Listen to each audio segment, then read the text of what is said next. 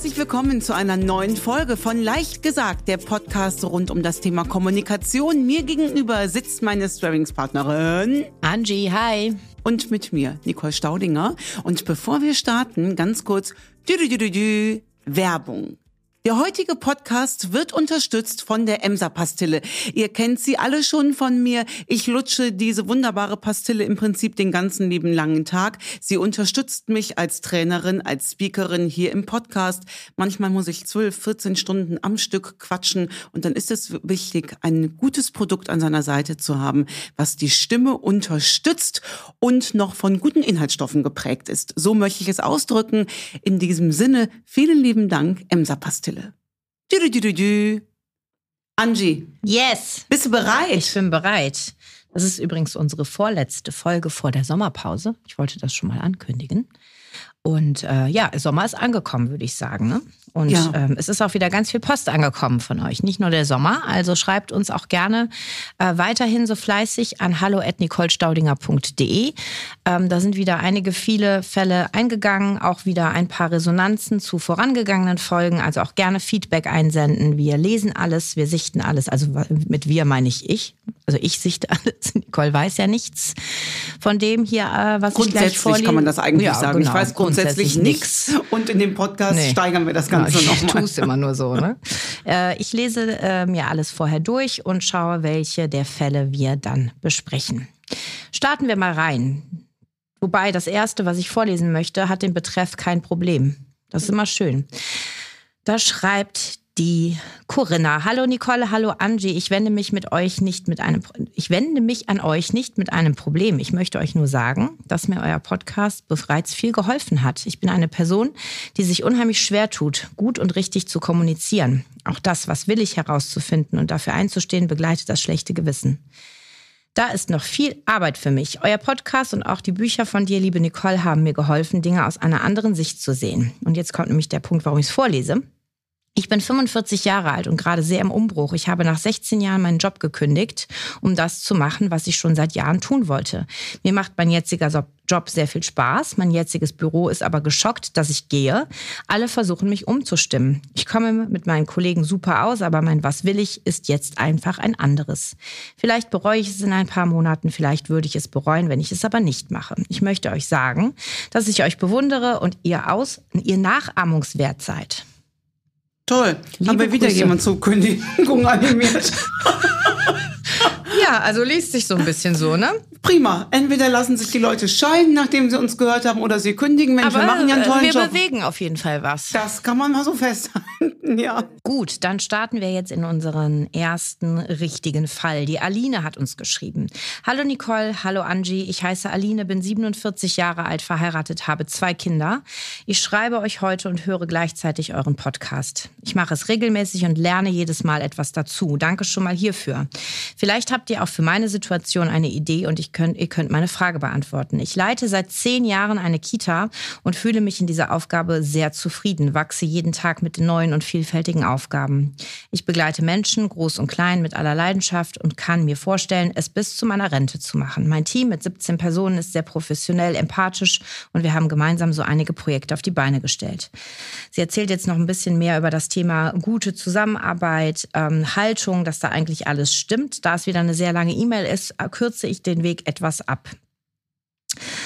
Ähm, die gute Zusammenarbeit wird allerdings immer wieder durch die Haltung und das Verhalten einer Kollegin ins Wanken gebracht. Diese Frau hat eine bewegte Lebensgeschichte. Sie war in dieser Einrichtung vor meiner Zeit die Leiterin, konnte es aber aufgrund einer schweren Krebserkrankung nicht mehr machen und gab die Position nach der Genesung Wiederkehr ab. Es war allerdings auch klar, dass sie als stellvertretende Rolle wieder übernimmt.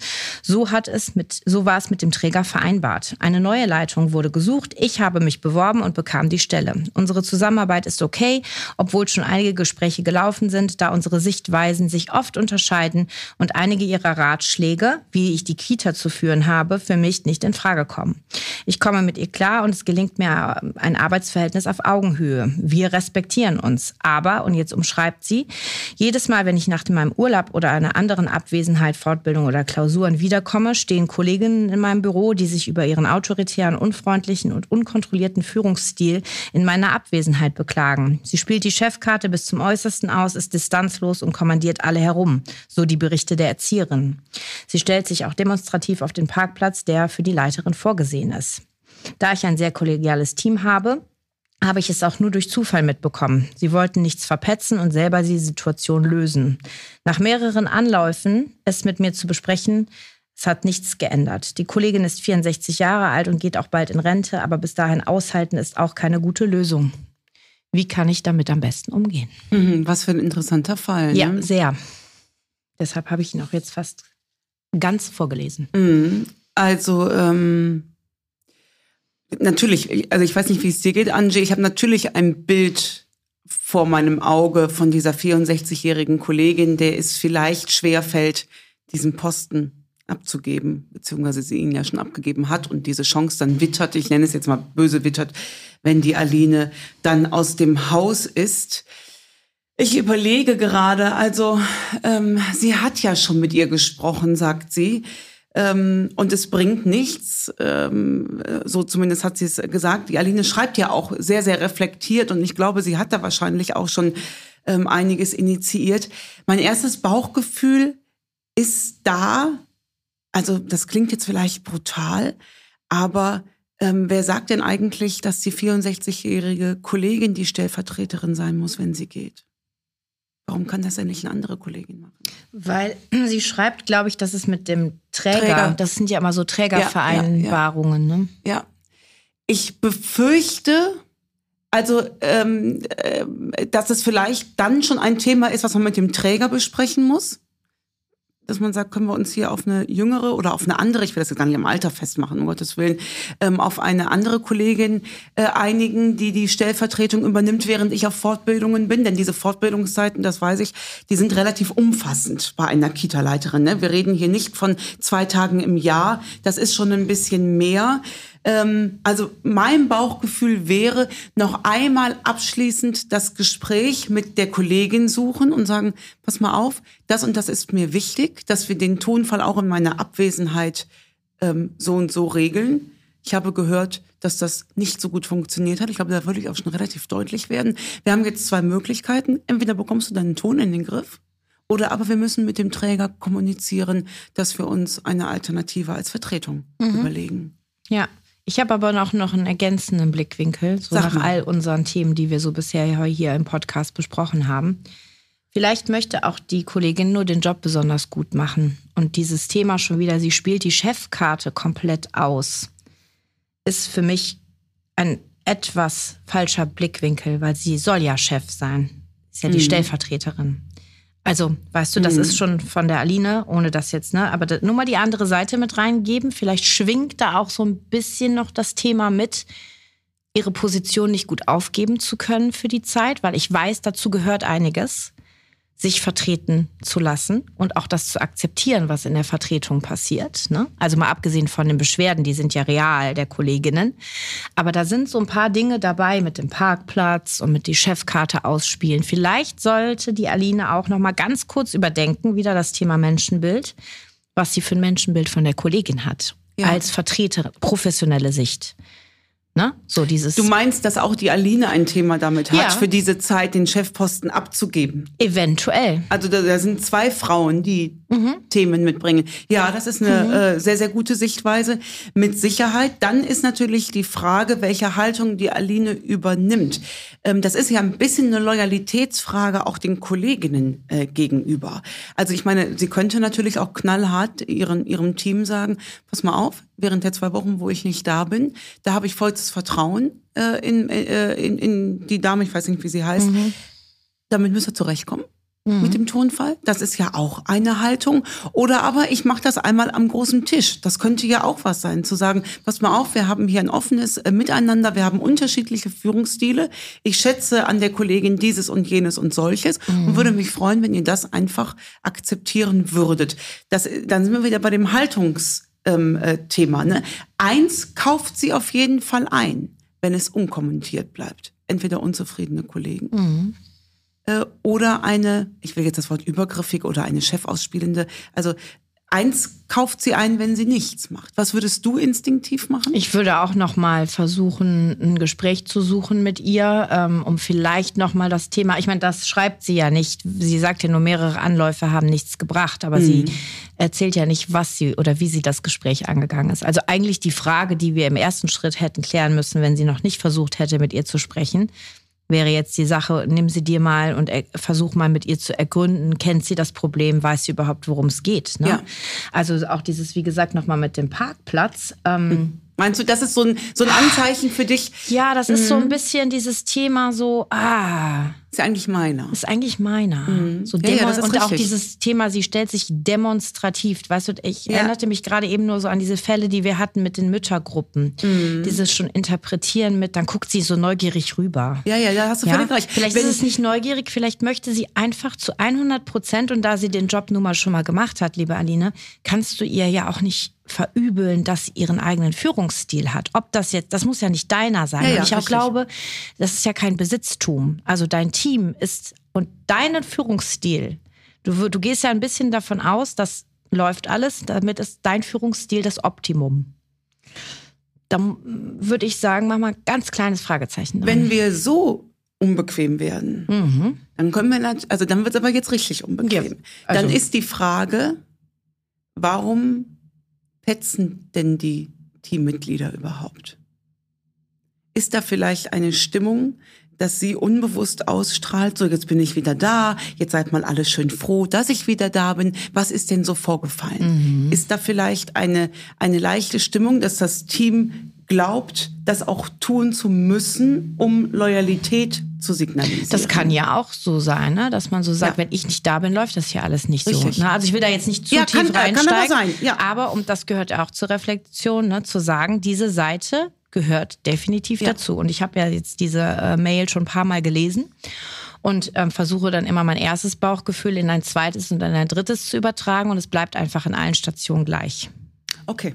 Siehst du das? Und das sind diese Worte, ne, dieses Demonstrativ und mhm. Parkplatz, mhm. ne, wo man so denkt, ah, da äh, komm noch mal rein. Und vom ersten mhm. Hören sagen her klang es für mich so, als ich, dass ich gedacht habe, ja, da ist eine ältere Dame, die sich schwer von ihrem äh, Posten mhm. trennen kann, was mit Sicherheit auch, auch. ein Stück weit äh, der Fall ist. Aber Haltungsthema, liebe Aline, ähm, äh, sehr guter äh, Einwand, ähm, äh, Angie.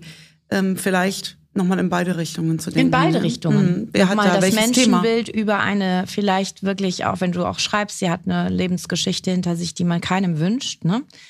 Das, da gehört ja auch so ein bisschen das Thema Empathie dazu, nochmal zu überlegen, ne? wie, kann, wie kriegen wir es hin, dass eine so versierte Kraft, jetzt sprechen wir über das Erziehertum, ne? Mhm. wo Leute gesucht werden. Ihr seid 17 Leute, ihr seid ein gut aufgestelltes Team, erstmal Glückwunsch dazu. Ne? Ja. Nochmal die Aufgabe zu beleuchten, ist es wirklich unmöglich, das Ganze zu halten. Ja. Also, ne, bis sie in Rente geht, das sind jetzt noch ein paar Jährchen. Wie schnell ja. sind ein paar Jährchen vorbei?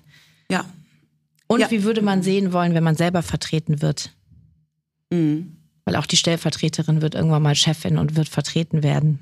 Ne? Also so, das. Ja, absolut. Und wer weiß, wo der Parkplatz ist, vielleicht ist der auch näher an der Kita und die Frau hat eine Krankheitsvorgeschichte, dass ja. sie sich einfach freut, wenn sie näher dran ist. Oder ne? gar nicht drüber nachdenkt. Auch das passiert. Also, Aline, wir haben es reflektiert, leider nicht ganz so bequem, wie du es vielleicht gewünscht, dir gewünscht hast. Aber, Aber dafür äh, sind unterm Strich, das äh, kriegst du hin. Ja, dann kommen wir zu unserem zweiten Fall. Wir haben heute einen etwas aus dem Beruf gerade gehabt und jetzt kommen wir zu einer Familienproblematik mal wieder. Und äh, geschrieben hat uns die Annemarie. Ähm, der Betreff lautet Kontaktabbruch meines Sohnes. Liebe Nicole, liebe Angie, auch ich wende mich heute an euch. Ich bin ein Riesenfan eures Podcasts und ähm, er hat ihr schon auch sehr viel in anderen Situationen geholfen. Jetzt hat sie aber ein aktuelles und wirklich für, für, für sich selbst ein sehr großes Problem. Sie ist 55 Jahre alt, verheiratet und hat zwei Kinder, äh, arbeitet als MFA in einer psychiatrischen Praxis die Kinder, eine Tochter 26 Jahre und ein Sohn 21 Jahre alt. Um diesen geht es jetzt auch. Er studiert seit knapp zwei Jahren in Bayern, lebt seitdem also nicht mehr zu Hause. Wir waren bis vor zwei Monaten eine glückliche Familie. Alles lief bestens. Meine Kinder sind mir beide schon immer sehr nah. Der Sohn hat von Geburt an, ich mache jetzt ein bisschen eine Zusammenfassung, ein Feuermal auf der linken Gesichtshälfte. Damals, also vor über 20 Jahren, gab es kaum jemanden, der sich damit auskannte. Im Endeffekt sind sie dann damals in Berlin in eine Laserklinik äh, gegangen und da hat man ihm eben gesagt, dass man das am besten dort behandelt. Sonst wäre es später schlimmer geworden. Es hätte aufbrechen können, das Gesicht hätte asymmetrisch werden können, etc. etc. Deshalb ähm, wurde diese Laserbehandlung angestrebt und es wurde in Vollnarkose gemacht. Die Mutter war jedes Mal mit dabei, aber sie waren wirklich in den ersten sechs Lebensjahren dieses Sohnes insgesamt 15 Mal in Berlin. Im Alter von zehn kristallisierte sich dann heraus, dass der Sohn dadurch eine posttraumatische Belastungsstörung davongetragen hat. Das Feuermal ist übrigens immer noch da, aber leicht zart rosa. Sie haben dann in den Jahren danach das Thema auch psychiatrische Sitzungen, therapeutische Betreuung, äh, alles angegangen. Der hatte immer viel Freude, noch als, als Kind viele Freunde und war eben immer beliebt. Ein Sonnenschein, schreibt die Annemarie. Letztes Jahr im Sommer kroch dann plötzlich wieder die altbekannte Angst in ihm hoch. Ähm, er macht das sofort immer an den Behandlungen fest, wenn es ihm schlecht geht. Und ähm, er führte Gespräche mit Therapeuten, aber kam nicht mehr so gut damit klar. Und dann kommt der Punkt, dass die Eltern wieder gesagt haben, okay, lass uns zusammen einen Therapeuten aussuchen, zu dem du gehst. Und das hat er dann auch getan. Und mit diesem Punkt hat er komplett den Kontakt abgebrochen mit den Eltern. Die Mutter schreibt, ähm, am Tag des Erstgesprächs fragte ich ihn nachmittags per WhatsApp, na, wie geht es dir? Wie war es denn? Keine Reaktion. Mein Mann hat versucht, ihn anzurufen. Er geht nicht dran. Später bekamen wir eine Nachricht von ihm. Haltet bloß die Füße still. Ihr habt mir mein Leben versaut. Ich will nichts mehr mit euch zu tun haben. Dann dachte die Mutter, okay, er ist halt jetzt wütend man muss ihn in Ruhe, ich muss schon schlucken, ähm, muss ihn in Ruhe lassen. Ähm, zurück zu Hause haben wir ihn versucht zu erreichen, bis er schrieb, wir sollen aufhören, er will nicht mehr mit uns sprechen, wir seien empathie empathielose Scheißeltern, denen er immer zu viel war und wir sollten endlich Verantwortung übernehmen. Auch die Tochter hat versucht, mit einem Brief, mit ihrer Sichtweise alles nochmal irgendwie anzugehen und ihm zu sagen, dass man sprechen müsste. Aber er hat geschrieben, ähm, er soll, sie solle sich nicht auch von den Eltern einlullen lassen sondern auch ihr eigenes Leben suchen. Ja, seine Sichtweise ist, er hat jetzt den Absprung geschafft und wird etwas aus seinem Leben machen und ähm, will keinerlei Kontakt mehr. Und sie hat mittlerweile, die Annemarie schreibt, ich habe inzwischen etliche Bücher zum Thema verlassene Eltern gelesen und habe verstanden, dass es immer zwei Seiten gibt, dass ein Kontaktabbruch immer das, die letzte Instanz ist und so weiter und so fort. Sie will von uns, glaube ich, auch keine therapeutische ähm, Sichtweise, sondern nochmal die Idee, wie könnte man gemeinsam als Familie dieses Gespräch nochmal inhaltlich angehen. Was würdet ihr tun? Puh, also ähm, auch hier möchte ich unbedingt nochmal unsere Aufgabe einmal kurz mhm. ähm, zusammenfassen. Ähm, wir sind beides keine studierten Therapeuten. Mhm. Das weiß die Annemarie auch. Ne? Deshalb ne? hatte ich es gerade ja. dazu gesagt. Mhm. Ähm, das heißt, das, was, was ich jetzt und vermutlich auch das, was dir dazu einfällt, ist eine reine Freundinnen-Küchentisch-Situation. Mhm. Nicht mehr und nicht weniger. Und eine Mamasicht von dir aus. Ne? Eine Mamasicht. Das, das trifft mich natürlich äh, sehr. Das finde ich wirklich dramatisch. Mein erster Instinkt ist, und das sage ich nicht aus Überzeugung, ich bin auch Mama von zwei Jungs, es ist der Albtraum äh, schlechthin, aber ich befürchte, Annemarie, äh, du musst ihn lassen. Erstmal. Ich glaube, das Kind muss erstmal äh, gelassen werden. Irgendwas scheint da ja aufgeploppt zu sein. Es macht doch überhaupt gar keinen Sinn, da jetzt zu sagen, was hat der Therapeut angerichtet und so weiter. Das halte ich alles für anmaßend aus meiner Sicht, auch wenn das vielleicht ein Bauchgefühl ist, was in der Annemarie hochkommt. Aber ich befürchte, sie muss ihn erstmal ähm, äh, lassen, ihm Zeit geben. Der kommt schon wieder zurück. Da bin ich fest von äh, überzeugt ob ich das selber durchziehen könnte, wenn ich jetzt die Annemarie wäre, weiß ich nicht. Im, äh, vermutlich würde ich eher hinfahren und mich hinsetzen und sagen, Schatz, und jetzt äh, sprechen wir. Aber ich bin mir nicht sicher, ob das das, das, ähm, äh, das richtige äh, Tool ist. so wie sie schreibt, so warmherzig, glaube ich, reden wir hier nur von einer punktuellen Pause, bis er nochmal neue Blickwinkel ähm, äh, gefunden hat. Ich würde ihn lassen, wenn der Papa nicht drankommt und die Schwester im Moment nicht. Was willst du machen? Ja, nicht viel. Du kriegst den Dreh schon noch wieder zu dem Kind. Ja, vielleicht noch einmal einheitlich signalisieren, dass egal was passiert, er immer eine Anlaufbase zu Hause hat. Ne? Ja. Nur noch mal so die Sicherheit geben ja. und dann das berühmt-berüchtigte Loslassen-Thema. Ja. Ne? Ja, ich meine, das ist ja, das ist ja wirklich eine, eine krasse Geschichte, ähm, die da so hinter der Familie Ja, wo liegt. auch Schuldgefühle natürlich eine große Rolle spielen. Ja. Auch ich bin natürlich keine Therapeutin, aber was man hier rausliest, ist natürlich dieses Thema kümmern ist klar und sich sorgen, aber natürlich auch immer das Gefühl haben, ein wenig mitverantwortlich zu sein für diese Situation. Ja, das fließt ja da auch mit ein. Ne? Ja. Vielleicht sollte auch die Annemarie noch mal gucken, wie sie sich selber auch noch mal hilft ja. bevor sie nochmal diesen Anlauf irgendwann einmal nimmt. Weil ich glaube, wenn du in diesem State of Mind bleibst, dieses, ja, wir haben alles in der Begleitung getan und irgendwo hast du aber immer das Gefühl, was falsch getan zu haben, was Falsches getan zu haben, das muss vielleicht auch aufgearbeitet werden. Aber auch nur kü küchenpsychologisch gesehen, ne, an der Stelle. Ja, äh, ähm, äh, was man, was man halt äh, an, an Fakten zusammenzählen kann. Hier ist ein 21-jähriger erwachsener junger Mann, der sich jetzt gerade dazu bewusst entschieden hat, keinen Kontakt zu seinen Eltern zu haben. Ja. Das ist von oben drauf betrachtet. Mhm. Mit 21 kannst du diese Entscheidung jetzt mal äh, gerade treffen. Ja. Und das, äh, ist, das ist hart, nochmal.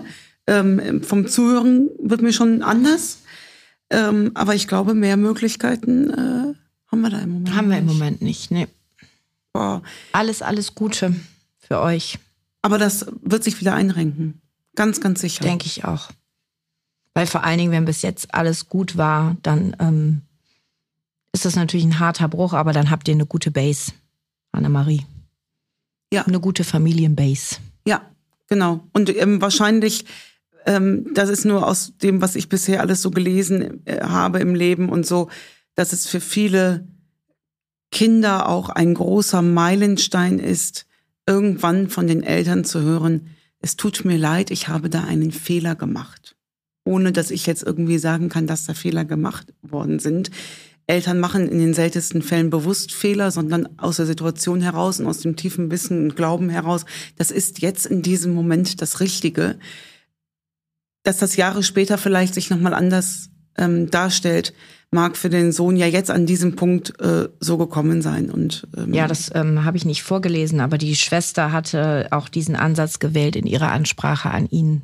Dieses ah, okay. sei doch dankbar darum, dass Mama und Papa was getan haben und es nicht haben auflaufen lassen mit deinem Gesicht. Ne? Ja. Wir aber drücken gut, die Daumen, wir drücken liebe die Daumen. Das war's für heute.